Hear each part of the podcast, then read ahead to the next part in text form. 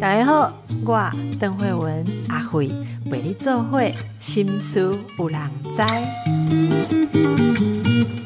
大家好，心思有人知，我是阿慧。哇，大家过年过得怎么样呢？过年家里面是不是就喜气洋洋，然后招好运，对不对？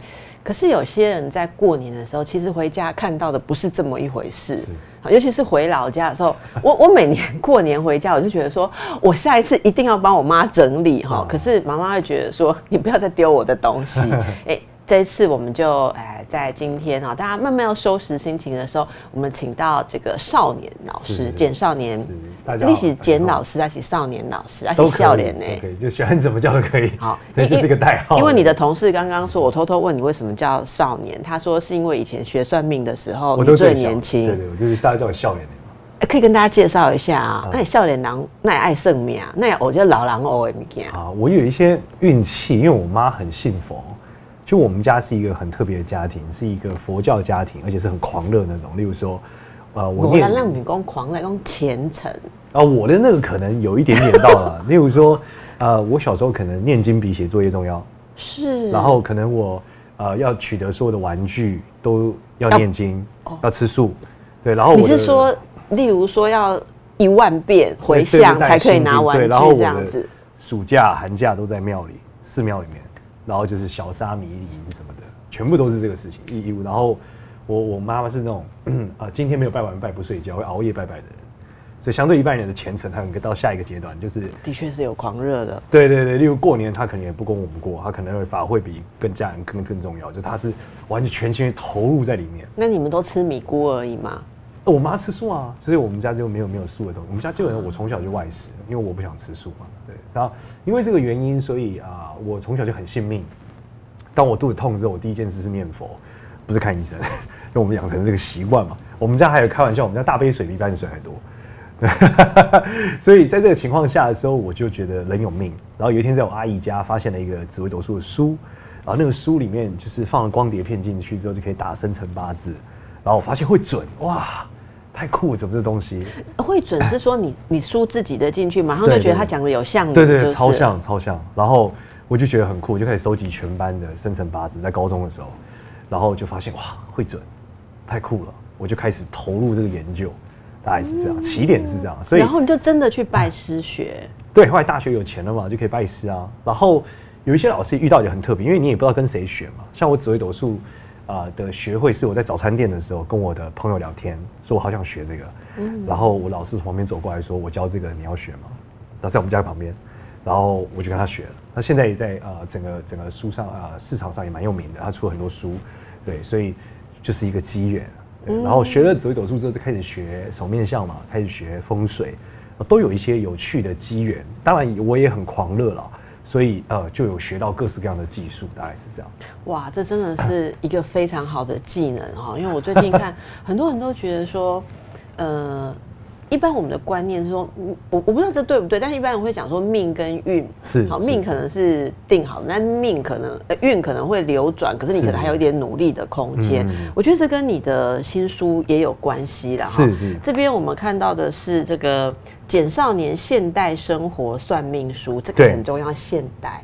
我觉得很多算命的事情里面的观念没有更新的话，现代人看起来会有什么地方有点怪怪的，尤其是特别论到女性 的时候的论法啊，还有什么以前怎么样算是好，现在怎么样算是好，也是有时代的改变。没错，没错。以前就是要升官发财，对不对？对。现在的年轻人搞不好觉得说他可以无所事事，可以躺在那里 不愁吃穿才是好。对，最高境界。这个等一下我们来介绍一下。然后我觉得也很有趣的是。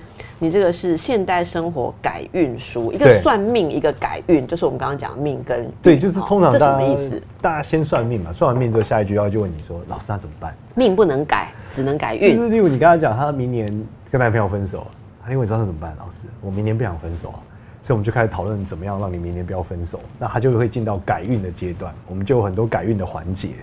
哎，我们以为改运就是付你们钱，然后你们弄弄弄，也不知道弄个什么运就改，所以不是这样子的。改运，因为我看你的书，觉得说，哎，说真的，我坦白讲哈，我觉得大家大家这本书要看哦，因为我第一次知道原来改运有我可以做的事，不是只有把钱拿给算命的就好。就哎，说真的，要做的事蛮多的。好，你刚刚说付钱给你就变好，那个比较偏法师，那其实不是算命师的工作，因为算命师只是计算你的命运。法师，对对，那法师是道士的工作，道士用了一个玄学手段来解决你的某些问题。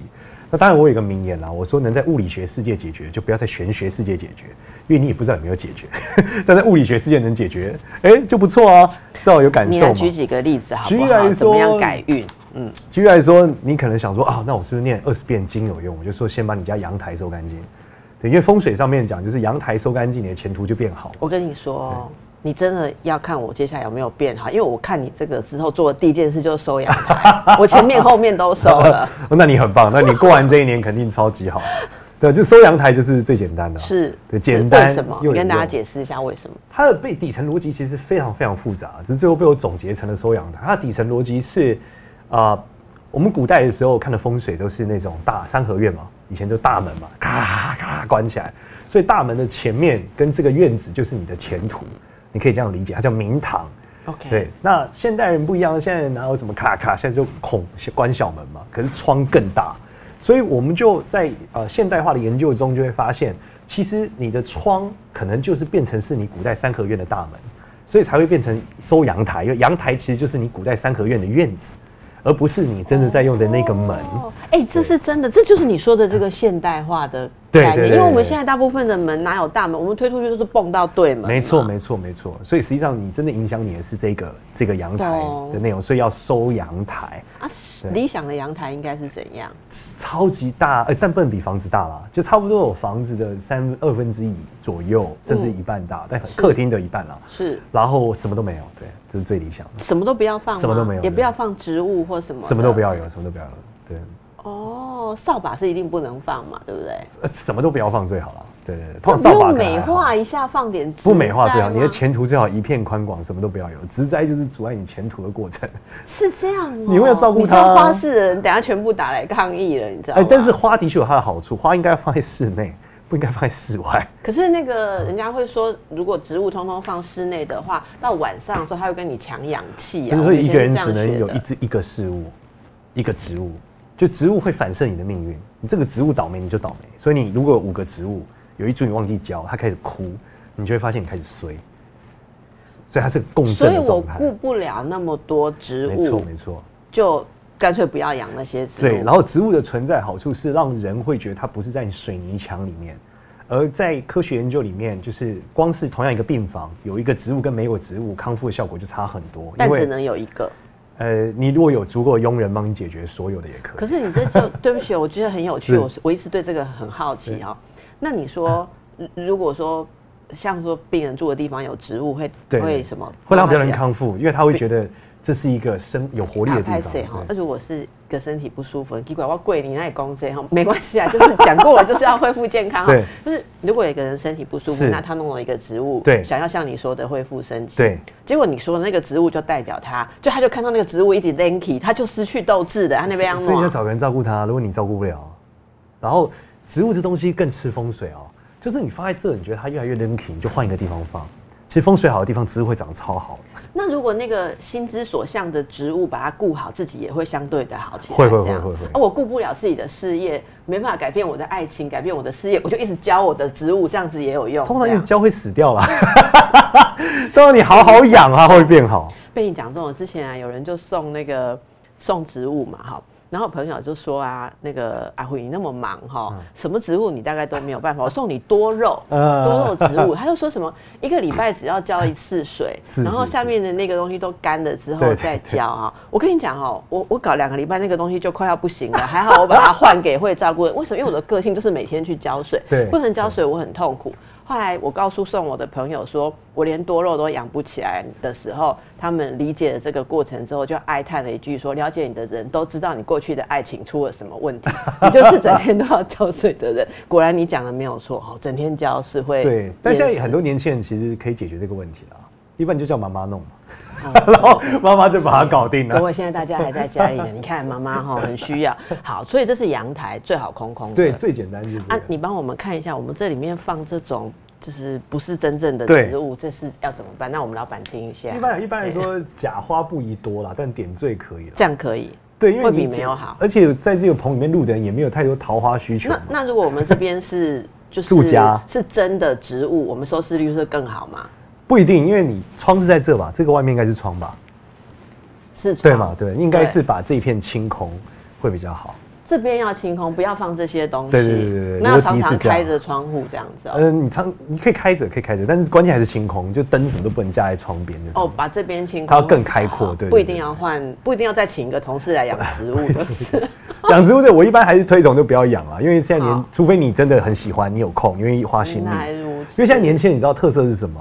就是承诺很容易给，但这个经营做不到，所以就买回家想说我要哎来这个养一下，呃最后都是妈妈在养。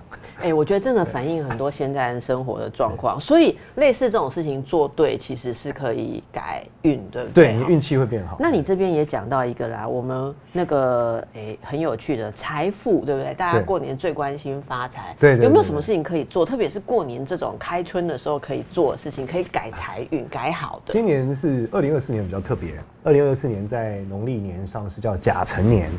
那甲辰年，我们知道这个天干是甲乙丙丁戊己庚辛壬癸嘛，十个。那甲是第一个，嗯嗯，所以今年是全新的开始。那在每逢甲年的时候呢，财神爷会特别灵，就是武曲星会发光，在紫微斗数里面它会特别亮。那武曲星就是五路财神庙的中路财神的赵公明，就是五路财神的老大，所以在甲年的时候去拜财神爷会特别特别灵验，所以大家可以在今年的时候尝试去拜财神爷。但是呢，财神爷跟其他神明最不一样的就是他有无限的钱。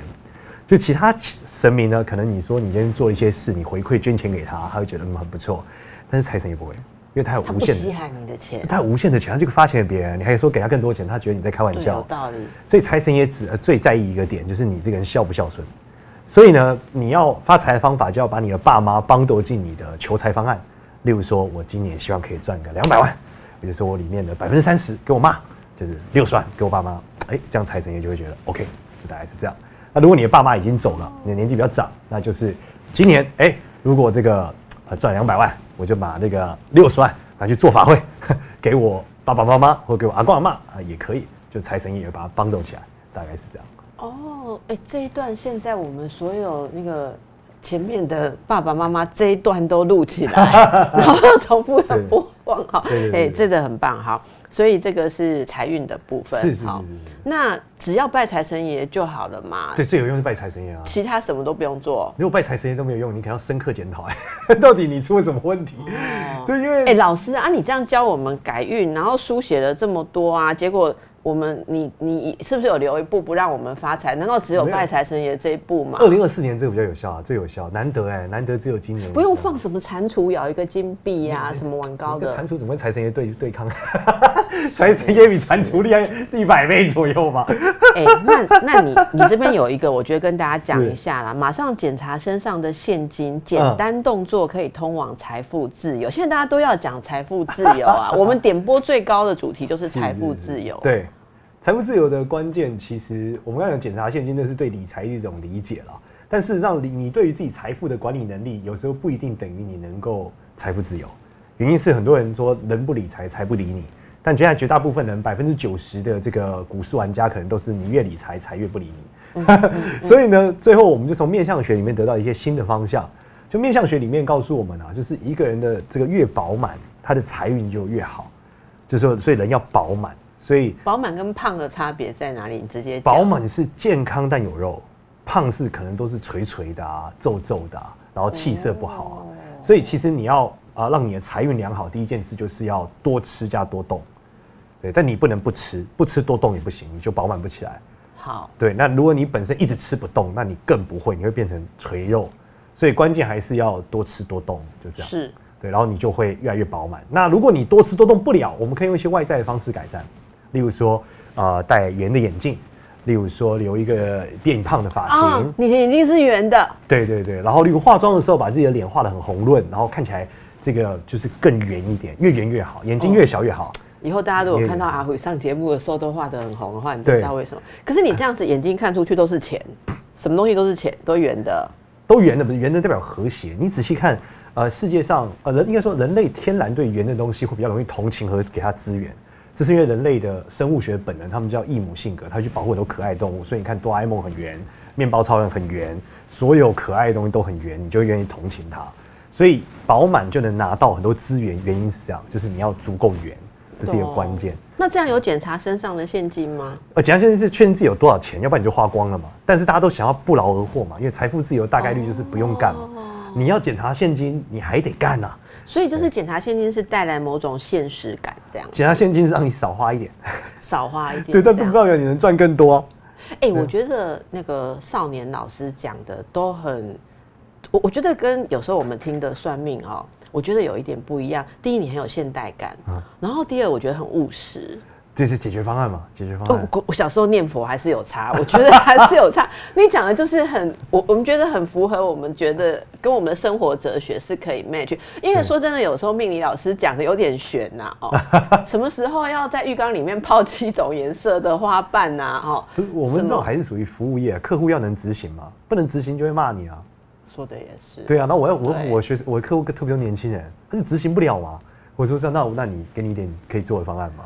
好，所以这是大家关心的一些事情。然后其实书里面还有提到一些有趣的，像是呃，你很在乎行善，对不对？对对。好，做好人。然后还有这个呃，日常生活中有一些禁忌行为是不要做的。是。什么叫做禁忌行为？我觉得大家反正做的事情就是，刚听起来嘛，该拜的要拜。然后呃，不要乱花钱，不要幻想有什么奇怪的事情会发会发生，对不对？然后行善，这些我们大家都可以做到。可是有一些可能要比较提醒，要避开的哈，例如说避开地雷啦，然后避开一些如果人家对你有恶意，这怎么样做到？等一下请教老师。老师，你知道今天是来录过年节目，对不对？对。那你跟我们其他的命理老师不一样，其他命理老师都会穿红红金金的，哎，是吗？所以颜色跟过年的好运有关系吗？有关系啊，就每年其实呃，应该说本来红色红色就是一个喜气的颜色啦，只是我我的衣服是配合每一年我们去看呃比较适合的颜色，我就都穿那个。那今年是适合黑白哦？嗯，不是，今年适合的是这样啊，我们每一年去看的时候，呃，在传统中医有一个技术叫做五运六气图。他会去分析整个中原地区所有的气候的变化，那这个气候的变化会有个五行的内容，我们一般会去平衡这个五行，让你的呃整个人状态比较好。那我们认为健康就对于你的运势是有对应的影响，所以我们是用这个去做。那举例来说，在二零二三年它叫做火运不及，所以它的意思是火太少了，所以你要红色让它变好。那二零二四年叫土运太过，就土太多了，那土太多一般来说会有心脏病、胃病。啊，这样的问题，所以我们建议用一些金去卸掉它。那金的五行的颜色是什么？其实就是金色、银色，然后铁的颜色，所以灰色、白色，大概这四个颜色，然后去做。我比较喜欢这样，所以我们就把它平衡掉。所以我今年所有的打扮都会是。也有 game 下不下的啦，但今天想说这个节目比较文艺，穿配合医生穿白色比较好。哦，所以我这个灰色 也还算可以。哎，在二零二四年是个好我们不仅灰色有对到今年啦，哈。对对对对，但一般来说，我们觉得金碧辉煌可能还是更好一点，因为灰色是铁的颜色，铁还是比较硬的。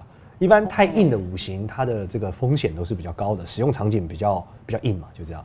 所以最好如果能够让它，你的意思说明亮一点，那个就今年也是适合有一些，就珠宝金银的颜色啊，玉的颜色。那那如果家里面的风格摆饰，因为现代人的家里比较不会空金宝银嘛，哈，要怎么样产生你说的这种效果？一般你你如果底色可以不用改了，你还是可以灰色，只是你可以摆一些珠宝在家里啊，金色的那些盘子啊，或金色的花瓶啊，银色的花瓶也可以摆在家里做点缀嘛，哦其实还是可以蛮漂亮的。对，有道理啊。花瓶插花没关系啦，没有关系。如果你颜色想要更朴素一点，可以用黄铜。因为欧美他们很流行黄铜的餐具嘛，其实很美。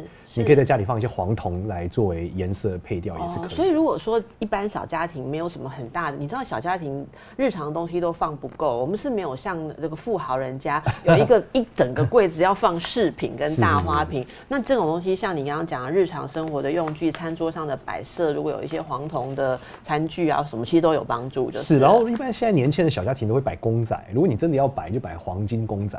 黄金圣斗士啊，黄金色的海贼王，黄金招财猫的银色的、啊，可以哦。对对好对对对，哦，好，所以大家可以稍微注意一下。那身上带一些金饰银饰也有帮助，有帮助。对，在整个二零二四年都是好的。好好，所以这些是该做的啦。大家现在家里一定也都布置的蛮漂亮的，嗯就看能不能新年哦，春节过后还是维持一下这种好的感觉，是对不对？好，那我们接下来问要避免的哈，哎、老师你的书哦，这真的非常吸引人，那个标题哦，Part Four，不可思议却真实存在的事件。哎，第一趴其实比较适合农历七月来讲，可是现在一月我们就先先给他讲好，是这样哈。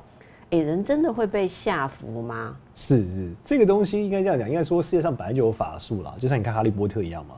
那其实东方西方以前小时候我们看僵尸片也有法术，这个是绝对都有的。但是其实我觉得本质上来说，还是为什么我们常常要跟神明打交道，或者我们要去找到呃，不管是财神爷或是城隍爷，其实就是因为避免说有一些纠纷私了的时候处理不好。那一般来说，我们连现实社会就是报警嘛。那如果在虚拟世界里面，或在灵界里面，就是去报城隍爷。所以我们很常跟大家讲说，如果你遇到什么奇怪的事情，最好就去城隍爷那边禀报，对，然后把事情处理完了，盖了三连单，好就回家，很棒，大概是这样。呃，老师，你可以开示的更明确一点吗？啊信女很奴懂，啊我没有听懂，所以是真的会被吓服吗？会会会，各种魔法都有啊，其实不只是符咒啊，西方的黑魔法也都是所以你的意思是说，因为我们也不知道有没有被吓服，所以常常去神明那里就可以把这些事情对，或是你就去问城隍爷有没有，你就宝不会问说我真的有吗？他就说 yes or no，他会回答你。啊然后如果有要怎么办？那你就问城隍爷怎么办啊？能帮我解决吗？Yes or no？对，哦为什么 Yes？为什么 No？就是一直抽签的怎么。发现自己被吓服？一般被吓唬的感觉跟感冒可能有点像，所以我觉得蛮难分辨的。你是说昏但昏沉沉这样子？啊对，，但是有一种比较可怕的，一般来说，如果你到睡不着，那就比较可怕。而且睡不着的情况很奇怪，例如说我们听过有的是睡不着，然后很像被虫子咬，那这种就比较可怕。或者说你睡不着会想把心脏挖出来，这也比较可怕。那这一种就是你有一些异常行为，建议你就是去城隍庙比。较异常的。或是说你有的人是什么爱一个人分不开，就是他你就莫名的票超爱一个对象，然后你很奇怪，你以前都不喜欢他，忽然间分不开，你也可以去问问看，就大概是这样。哦，那要问的人可多了。对，但前提是你要觉得这个人有机会拿到你的头发、指甲之类的，因为符咒本身是比较比较呃特殊的东西，它需要有一些身体的部分对，需要你的有一些有机物 才能够去做这件事。哦，所以也没有大家想的那么可怕啦，因为你知道我做精神科嘛，哈是是是我有些病人啊，他他会想的很可怕，啊他说什么？呃，例如说对方知道他家住在哪里的地址，就会对他下符，应该没有这么厉害吧？需要你的有机物，对，不然这个情况下，我们很容易就对各种女明星、男明星下符。哎、说的也是 哈，所以大家也不要没事吓自己，然后多跟神明打交道，多做好事还是有帮助。对，其实下符咒这件事在台湾很不容易做到。为什么这样讲？是因为在台湾有特别的信仰，叫王爷信仰。王爷信仰的特色叫代天巡守，他是专门代替天来惩罚用这些法术做不好事情的人。王爷，你是讲王爷公，对对对，就是哦五什么五府千岁啊，对对对千岁，对对，就是王爷的功能就是这个。所以王爷公顺来顺去的，讲哦，你们在用这些不对的，没错黑道、黑道术、黑法术，对对对对，这就会他就把它破解掉。哦，他可能会消灭你，可能不是。因为我们以前说真的哈，哎、哎、我我其实以前有听过呃某些老师说哈，如果有人想要，一些精神科会听到一些奇奇怪怪的病人告诉我们的事情，就是说。就是有他有他有去问类似法师说要对什么嗯弄他的人做什么事情，结果法师就警告他说你这个弄得成的几率没有很高，因为人家可能有很多方式会挡掉哈。可是你弄不成的或弄得成的，回到你自己身上的时候你会很惨，所以就类似有包括这些被惩罚或者说这些东西。对对对对对对，他其实我觉得大家有时候好奇什么啊，是神明什么惩罚？神明不需要惩罚你，神明只要不保护你好了。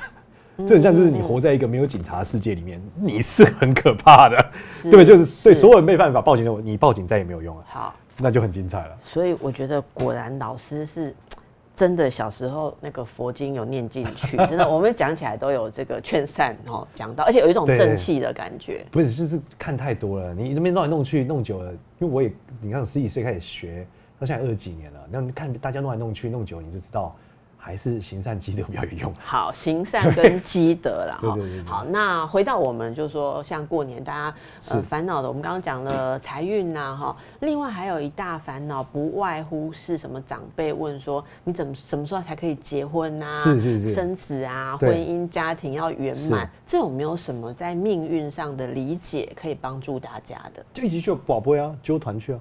你说神明问神明，我们一起去问之后，嗯，对，你就开始求嘛，神明就会讲，就结束了，只有这样吗？这样最快啊。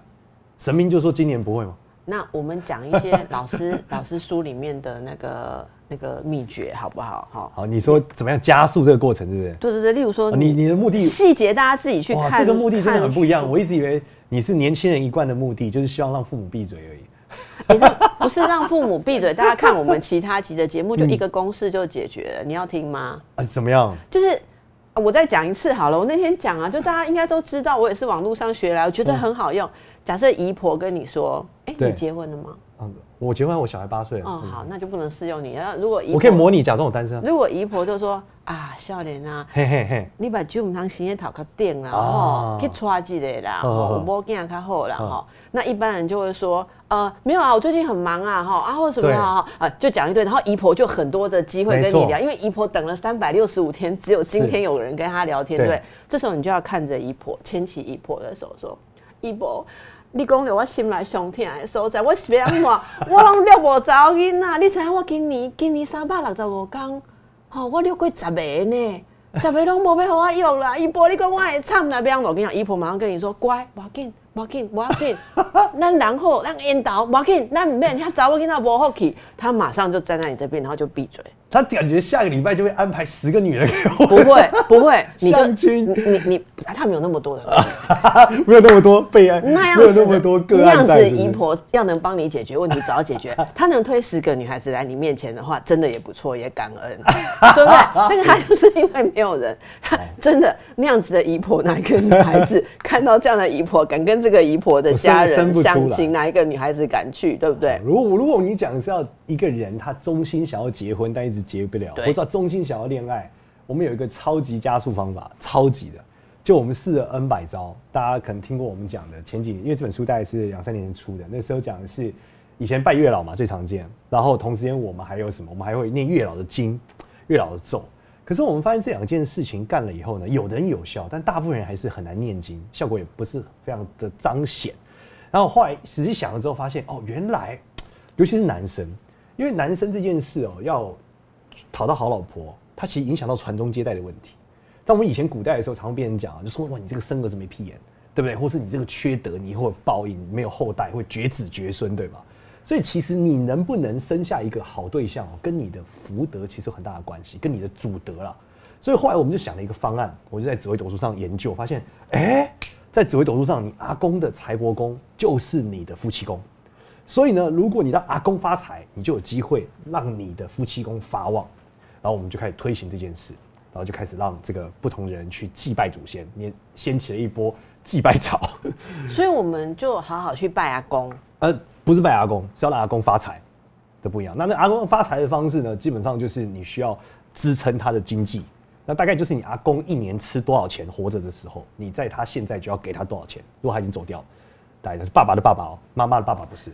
阿公如果还在，一年要多少钱？对，当年他如果活着，举例来说，我阿公可能活在呃，大概六六五六十年、六十年前、六七十年前，嗯，对对，大概一年要吃个五六万，你一年就要给他我阿公。好省哦，那个时候面很便宜呢，那时候一碗面才 五块钱呢，是是是对对对对，嘿，对六七十年前呢，对啊，所以你大概一年就是大概五六万，就这样。五六，万干嘛？阿公现在不在了嘛？祭拜他。五六万怎么拜啊？你要拜什么？拜到五六万啊有几种？一种是，如果一般来说，传统以前早年啊，就是烧嘛，就这样。啊，五六万去买东西来烧掉对哦对，？就烧。然后现在可能相对比较环保，我们还是环保方案，放心，环保方案。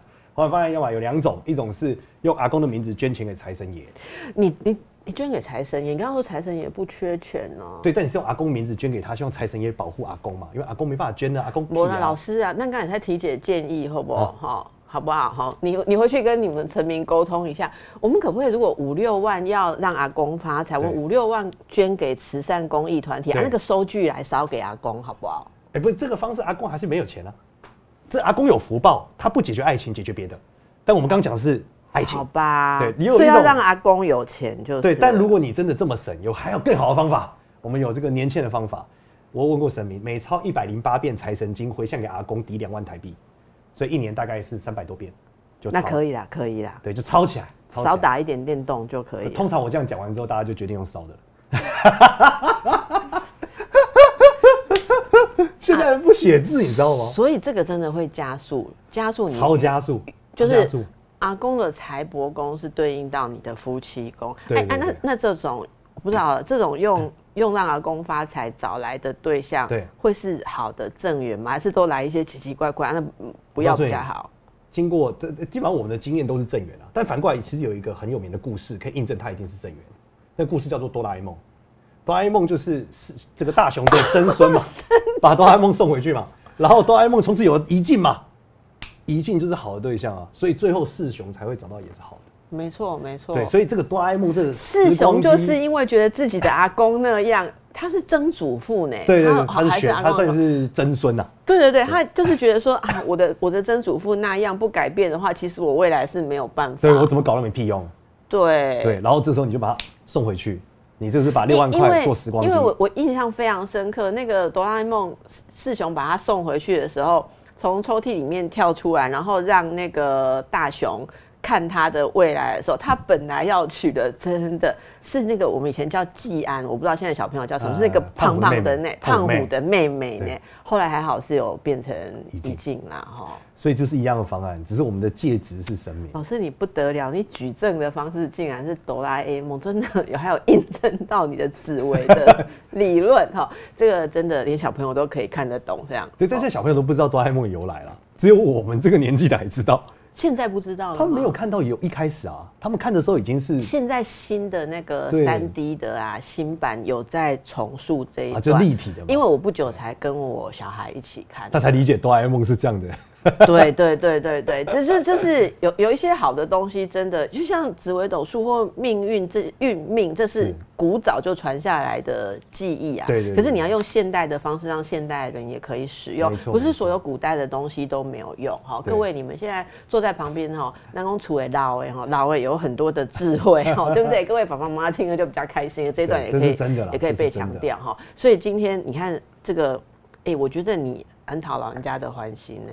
就是财神也喜欢大家孝顺呐，哈然后还有以前的东西是有用啦，做好事啦，哈，让阿公发财啦，要把那个爸爸妈妈绑进，好对绑进你的发财方案里发财计划。我觉得你真的很讨老人家的欢心哦。我们等一下 再回来。老师，你知道现在什么东西都要个人化、量身定做，是是是对吧？哈，我们现在连去买一只什么智慧型手表啊，你都要自己决定框的颜色啊、表对带啊，都可以自己配。那这个东西，像如果说呃算命，对不对？大家不是会看一个命盘，然后看一个流年，好，流年你就什么宫，今年这个宫是那种。然后看完了以后，好，有没有什么就是你们现在比比较比较现代化或比较深入的，会针对这个个人的需求来嗯给予量身定做的建议？有没有这种所谓个人化的的这种命，或者是命有应该？说每个命盘其实都是个人化的啦，那只是说呃他的学习需要有一定程度的门槛，那相对难度就会比较高。嗯嗯，那但是我但是我们在一般如果现在我们在节因为在这个节目上可能很快教很难很快教会大家嘛，那我们可以用一些简单的方法来告诉大家怎么样子转运。对，我们刚刚讲的是除了颜色以外的事情嘛，对不对？我们教大家，其实在呃风水学上和整个八字和学上面都有一个很克制化的，就是如果你很衰的时候，你可以理解，就是你觉得你今年很衰，或你衰很久了，代表你的选择全部都是错的。那什么叫选择都是错的？这个选择错误不是你的事项的选择错误，包含你对的喜好和你的嗜好都是错的。举例来说，如果你一直穿黑色，你每天都穿黑色，但你真的衰很久了，那代表黑色就是让你衰的原因，所以你就反过来穿，都穿白色，你发现运气就会变好了。问题是我们就是很奴钝，我们不知道黑色相反是反成白，我们不知道黑，那你换别的也可以，只要不要穿黑色就是。就是那那就是意思就是说。检视一下你的习惯，如果觉得没错这一段时间不好，那这段时间的习惯就是把它换对，掉。全部换掉。例如说你很喜欢吃黑咖啡，你都喝无糖的，开始喝有糖，你就发现你运气变好。啊，你冇差哦。也有差，就任何所有习惯，你都喜欢吃辣就开始吃不辣的，然后你都喜欢吃面改吃饭，就是把你日常生活中的习惯每一个每一个翻掉，然后翻掉之后需要到换老公吗？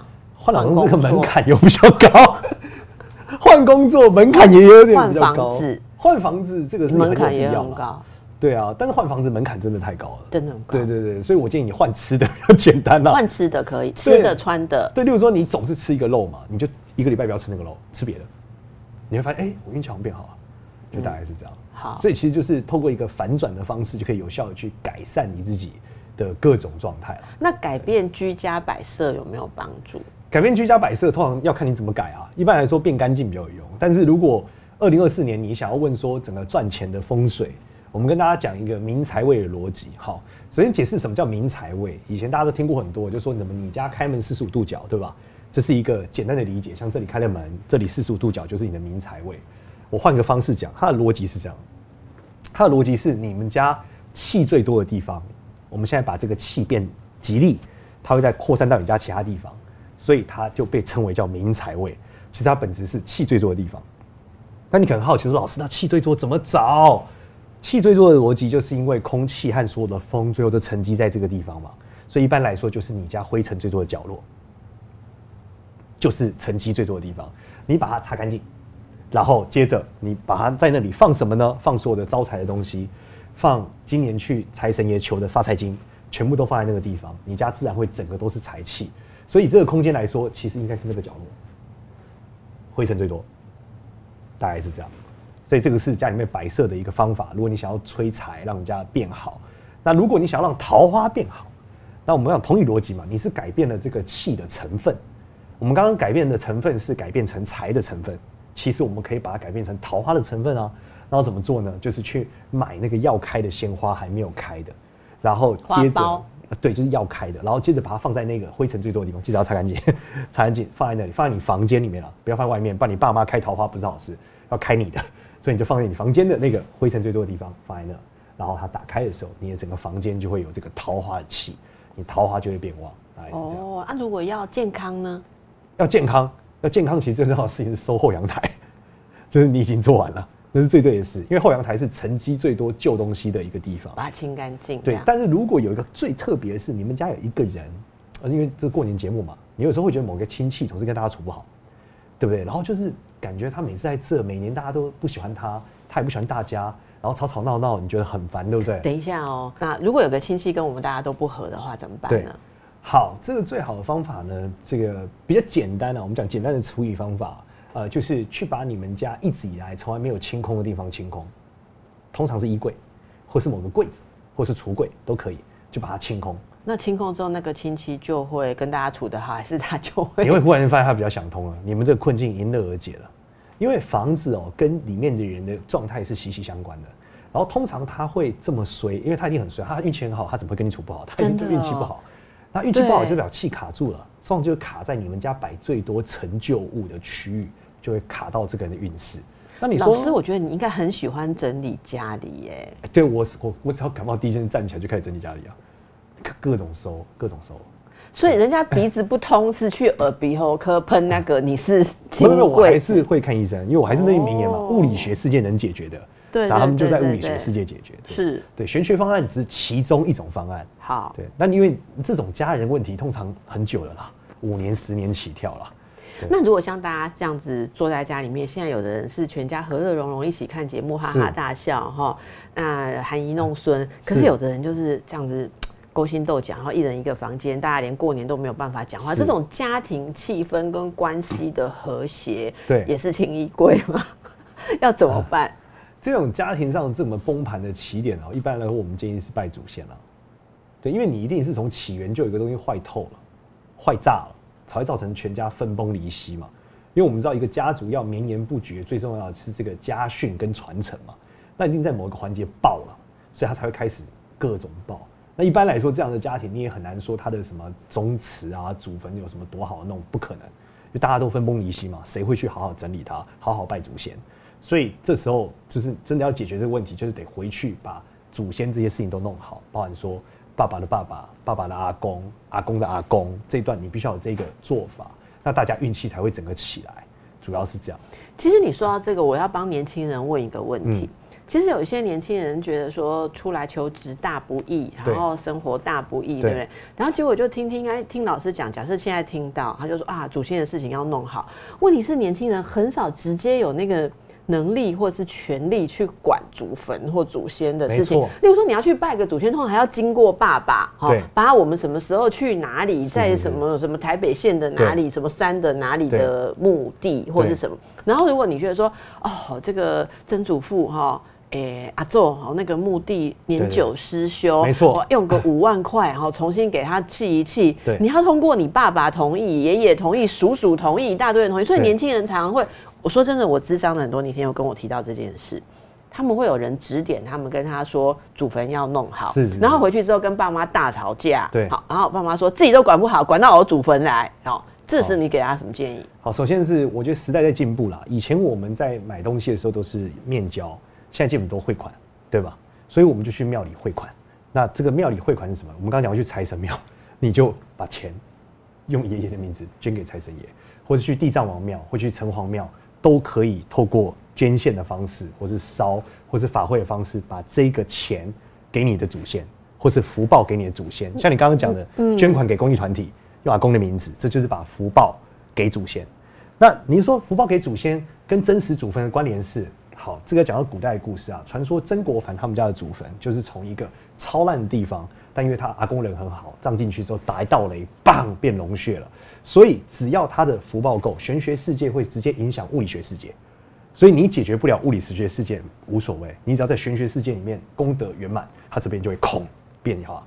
所以你根本不用经过你爸同意。老师，你这个其实也很现代了哈，我就觉得说这有点那个，有点我们现在生活在虚拟世界的的一种感觉。对，其实没有，他还是哆啦 A 梦啊，就前面解决了吗？对，但是我觉得这个也也有道理啊，就是说你不一定要用人力，然后直接去看到那一些砖墙、那些水泥重新被砌好，对不对？基本上你跳过这样，直接你说汇款到那边去，然后如果有福报的话，其实对于祖先或者灵来讲，那些哦祖先他们就会让你爸想通，要不然就是改变这个房子。